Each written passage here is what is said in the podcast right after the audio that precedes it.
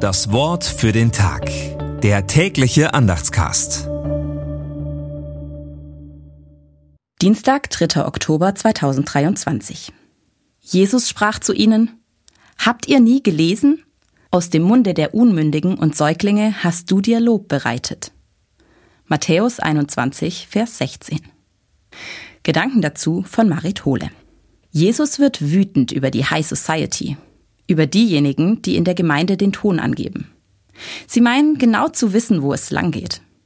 Über allem berechtigten Engagement und Eifer werden sie blind für ihre eigenen Schwächen und Bruchstellen. Gemeinde verträgt keine Arroganz, auch nicht in geistlichen Fragen. Zum Glauben gehört immer auch ein kleines Maß an Selbstzweifel, gehört die Bereitschaft, sich selbst zu hinterfragen. Manchmal schickt uns das Leben selbst wieder neu in die Schule. Und manchmal können es auch andere Menschen sein. Solche, die uns zunächst unmündig erscheinen. Mit ihnen können wir Glauben neu buchstabieren lernen. Das Wort für den Tag. Der tägliche Andachtscast.